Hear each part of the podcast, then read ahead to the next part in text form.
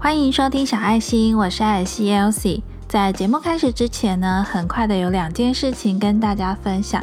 第一件事情呢，就是小爱心呢即将欢庆一百集。今天节目播出的时候呢，刚好是第九十八集。那小爱心呢，想要在一百集的特别企划中呢，征求你的声音，录下想对小爱心说的话。哪些单集呢，让你听了最印象深刻？哪些主题呢，让你听得最有感？无论是什么样的内容，都希望能够在小爱心第一百集的节目里面呢，听到你的声音。语音信箱的连接呢，我放在详细资讯栏。那所剩的时间不多了，希望呢你能够把握这个时间，一起来共襄盛举。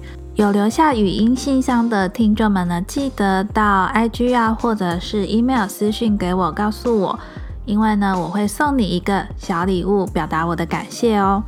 第二件想要分享的事情呢，就是很多人敲碗的牌卡咨询呢，即将会重新上线。不过呢，这一次跟之前有一些些不一样，这次呢会着收一个小额的费用。着收小额费用的目的呢，是想要让金钱跟价值的能量呢，能够自然的流动。一方面呢，也是保护我自己；一方面呢，也是想要透过这个能量的流动呢，将好的能量传递出去给你们。如果对牌卡咨询感兴趣的话，一样链接会放在详细资讯栏中。那真心希望呢，你们是真的非常需要牌卡咨询的话，再来填表单。如果呢这些事情你自己转念一想啊，或许都能够解决的话，那就不需要特别来点这个服务喽。接下来呢，就进入今天的主题了。今天的主题呢，想要跟你聊的是梦境跟潜意识的关系。今天的节目内容呢，会分享三个我曾经梦到觉得蛮特别的梦境。最后呢，会跟你分享，如果呢做到一些特别的梦境啊，我是怎么看待这些梦境，以及呢我会怎么面对跟处理。其实呢，从小到大，我都是一个特别会做梦的人。那很多时候呢，这些梦境啊，我可能会记得，那有可能会忘记，有可能呢，今天做的梦那忘记了，结果明天呢又做同样的梦。所有很多奇奇怪怪、很特别的梦境呢，我应该都曾经梦过。每个人呢也都有他特别的经历啊，或是特别的梦境。那很多时候呢，你遇到这些特别的梦境的时候，也会想说呢，这些梦境到底是要带给我们什么讯息？那我之前梦到一些比较奇怪的梦的时候，我也是会在那天早上呢，就打开 Google，然后搜寻周公解梦，然后把我的梦境呢打上去，看看呢这些梦境到底代表什么意义。但是你知道，人呢都是想要得到好的消息嘛，所以呢，如果这些解梦之后啊，你觉得哎呀不准，你就不会往心里去。那如果呢，他讲的解梦呢是好的事情，那你就会想说，嗯，我可能会有好事发生了。首先呢，我想要分享的第一个梦境呢，算是近期让我觉得最巧合的事情。过年的时候呢，我们回了娘家。我妈妈呢，本来就是那种传统的彰化人，就是该拜拜啊，该怎么样的那种宗教信仰，就跟很多台湾人一样，就是有一般的道教信仰，会去拜土地公、拜妈祖啊、拜天公啊之类的，算是一个蛮虔诚的信徒吧。在我回娘家的时候呢，听到了我的身体状况，因为我跟他分享我年初的时候。就是有全身性毛囊炎这件事情，那我妈呢就非常担心我的身体，于是呢，她就带我去彰化，她觉得很灵验的庙啊去拜拜。在我要离开彰化回高雄之前呢，我妈就跟我要了一件衣服，她说呢，她打算呢拿我这件衣服呢去虎爷那边寄改。他去的那个地方呢，就是彰化市很有名的大圆马吉前面的那个虎爷，那后面是城隍庙嘛。他打算呢带着我的那件衣服呢去那边做祭改、做祭盖。相信很多彰化人应该对这个祭盖也都不陌生吧。那我自己呢，因为没有特别的宗教信仰，就是我是尊重各种宗教的。但是呢，我妈妈就非常虔诚嘛，所以呢，我就是也答应她，然后把衣服给她。大年初七那一天的时候呢，我妈打给我说，当天早上呢，她都准备好东西要去这盖，可是呢，要这盖的人非常的多，她排不到，所以呢，可能要再过几天。那我也就没放在心上。到了隔天早上，初八那天早上，那天早上呢，我就做了一个比较特别的梦。这个梦呢，就是我梦到我们家的阳台，那我老公呢正准备要去上班，我就站在阳台里面，那我的小孩呢就在门客厅那边看着外面。我家的阳台呢，在梦境里面啊，那些鞋柜什么的都不见了，变成不知道是云还是棉花糖那种白色云雾状的。然后呢，出现了一只金橘色的猫科动物。在梦中呢，我只能觉得它是猫科动物，因为看起来非常亲人，可是呢，体型又比猫大了一点。这个猫科动物呢，就看着我，然后朝我扑过来。但是它扑过来不是很可怕的那一种，而是那种。想要来看看你呀，想要扑到你身上，在梦中呢也没有什么对话，可是呢我就感觉这个猫科动物好像是要跟我要东西吃。当下想说，天哪，我们家没有养猫啊！如果你要住下来的话，那我是不是要去买饲料还是猫砂？正在困扰着到底要给它吃什么东西的时候呢，我就醒来了。那我醒来了之后呢，还在怀疑说，我们家真的有。来了一只猫吗？可想而知呢，当然是没有嘛，因为这是一场梦。那那天早上呢，大概九点多的时候，我妈就打电话跟我说，她早上呢已经去所有事情都弄好，都最盖好了，也会把她所要给我的东西呀，跟衣服啊，就是透过邮寄啊，赶快寄给我。然后呢，她还帮我求了一个平安符，要保佑我身体健康。其实我当下听到我妈。讲的话的时候，我还没有联想到早上的那个梦，是直到后来我出门，然后又回想起，哎，他早上去这盖完了，那他求的是虎爷还是城隍爷？跟我梦到的那只金橘色的猫科动物，那个猫科动物是不是就是虎爷啊？就是存有这样子的疑问嘛？等到呢，再隔一天，就是我妈寄给我的那个衣服啊，跟她帮我求的平安符送来的时候呢，我就看着那个平安符。平安符呢的背面，它有两面，一面呢就是虎爷的正面，那一面呢就是虎爷的身体。结果那个虎爷的身体跟那个虎爷的正面呢，就是我梦里面的那只金橘色的猫科动物。也就是说呢，那天早上我梦到的这个猫科动物呢，很有可能就是虎爷本尊来我们家看看我的样子，看看我的身体。这个梦呢，是近期我觉得最巧合、最神奇的。接下来要分享的第二个梦呢，是跟亲人相关的。我相信很多人呢，也都常常会梦到与亲人啊，或是朋友相关的，这个也蛮正常的，因为呢。平常就会跟他们有互动嘛，所以呢，在现实生活中有关联的，在梦中也特别容易有关联。但是呢，我接下来要分享的这个梦呢，虽然说他也是我的亲人，其实是梦到我爸爸的爸爸，也就是我的阿公。可是呢，我的这位阿公呢，在我爸爸年轻的时候呢，就已经过世了。也就是说呢，我根本没有看过阿公，我只有在古厝的时候看过他的大头照，就是有一张照片呢放在古厝。而且呢，除了我没有看过阿公之外，我也从来没有梦到我阿公过。这个梦呢，大概是一年多前梦到的。介绍一下我阿公的背景，因为呢，据我爸所跟我说的。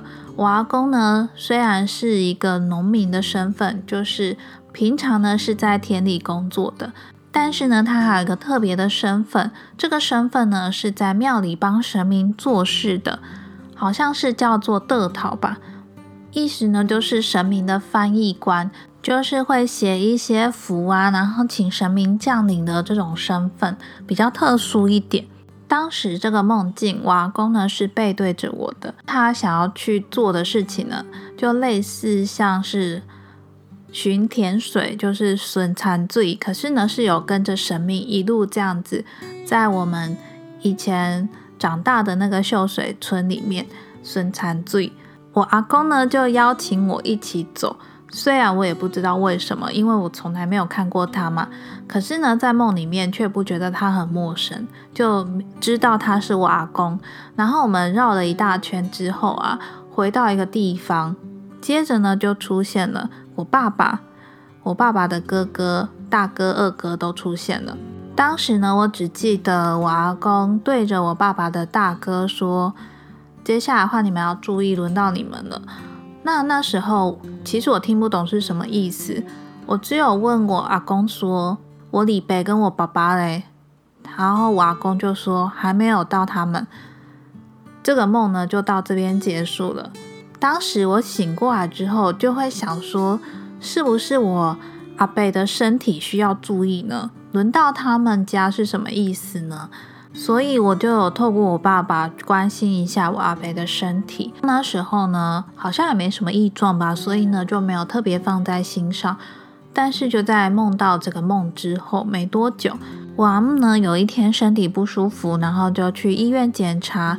检查的结果呢，当然是有一些疾病，那也在治疗中。可是呢，比较不幸的是。就是在这个很快的时间里面，在一年多以内，从发现疾病到最后呢，他就离世了。在我阿姆离世之后呢，我也曾经梦到，就是我阿姆在他们家跟一些亲戚啊聊天的画面，看起来呢就跟还没离开之前一样。所以呢，我就有转述我后来梦到这个梦给我妈。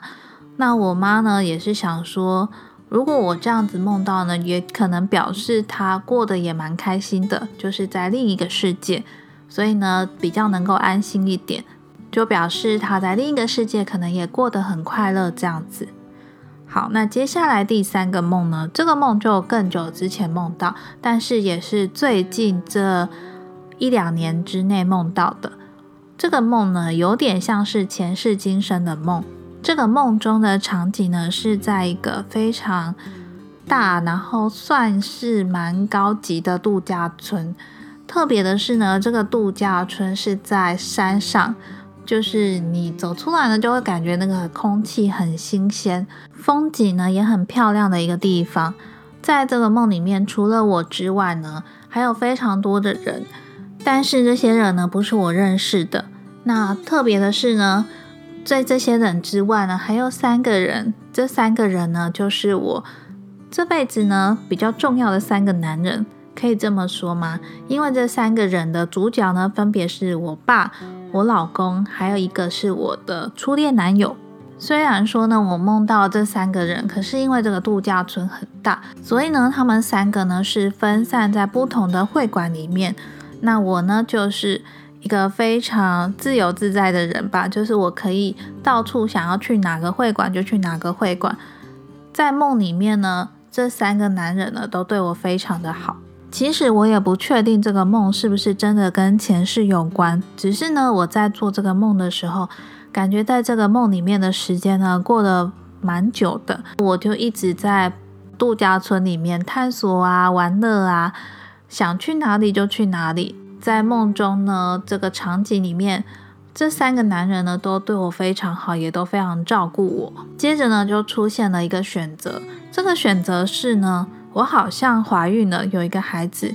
可是呢，在梦里面我却不知道这个孩子到底是谁的孩子，是我初恋男友的孩子呢，还是我现在我老公的孩子？然后我就把我这个困扰呢告诉他们。问问这三个男人呢，这样子该怎么办？请他们给我意见。结果这三个男人呢，都纷纷的说，不管这个孩子是谁的，我都会照顾你。接着呢，就换我陷入了抉择嘛，因为我好像是必须得决定，我到底要到哪个会馆定居。也就是说呢，我到了一个要选择的时刻了。虽然这三个男人呢都说要照顾我，可是呢，最终我还是得必须选择一个人，然后跟他定居，有点像是单身即地狱最后那个抉择的画面那种感觉。总之呢，最终的选择呢，我选了我老公，那我就跟着我老公到了另外一个地方去居住了。这个梦呢，就到这里结束了。每次啊，我跟我老公分享，就是我所有梦到的一些梦境的时候，他都觉得我怎么可以在梦里面，然后做出一些这么有故事性的梦，觉得很神奇。我自己也觉得蛮神奇的，因为。有些梦呢，你真的忘记了就是忘记了。可是，一旦我记得的时候，就会非常巨细靡遗的。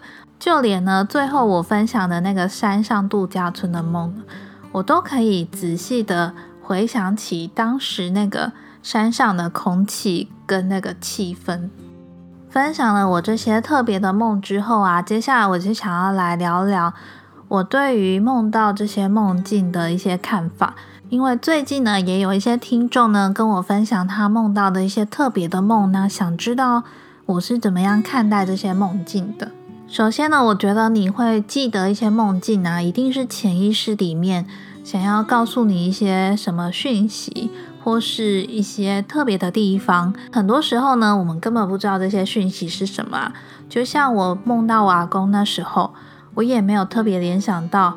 原来不是我阿北，是跟我阿木有关系。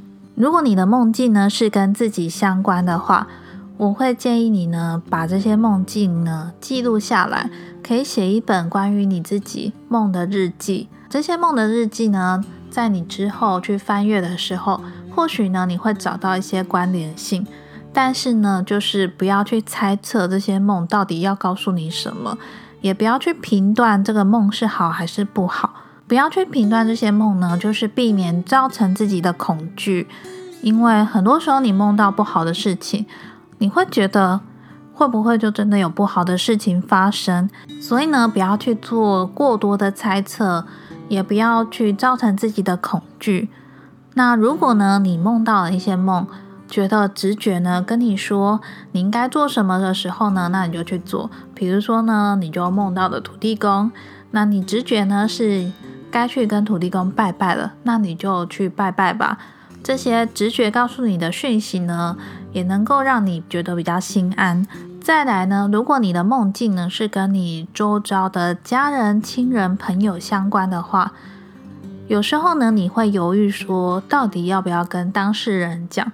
特别是梦到了有人生病啊，有人过世了这种梦境。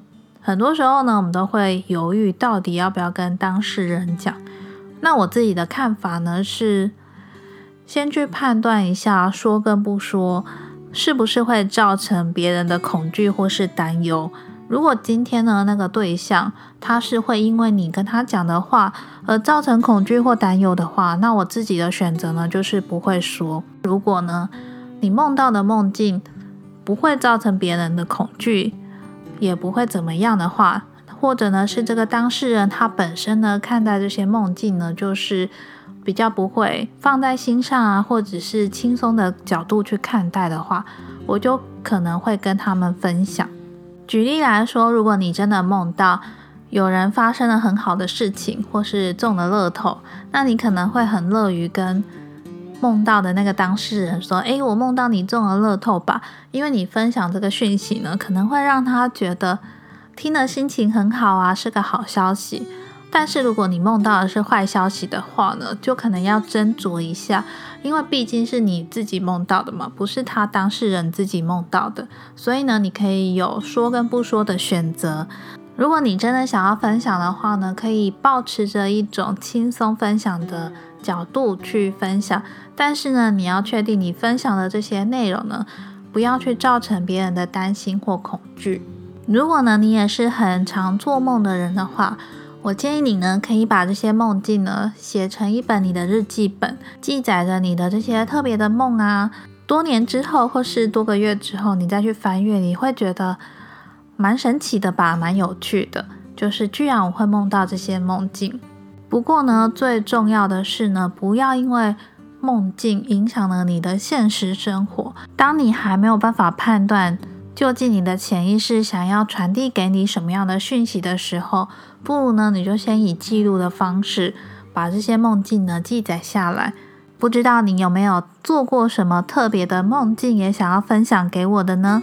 以上呢，我分享的梦境呢，只是想要透过我自己的经验，然后来跟你们说说，跟你们聊聊我自己对梦境的看法。那这集的节目就到这边哦。如果想要了解更多小爱心，欢迎 follow 我的 Instagram，我的 Instagram 账号是 The Petite Elsie。如果你也想要分享你特别的梦境给我的话，也欢迎到 Instagram 上面私信给我。喜欢小爱心这个节目，想要支持小爱心这个节目的话，欢迎你到 Apple Podcast 的下方留下五星评分，也欢迎你在下方留下你的收听心得，以及呢想对这个节目的建议与回馈，或是透过小额赞助的方式呢支持小爱心，让我继续创作下去。无论是透过什么样的方式给予我回馈，我都真的非常感谢你们，也真心的祝福你。那节目的最后呢，再一次谢谢你的收听，我是艾尔西 Elsie，那我们就下周四见喽，拜拜。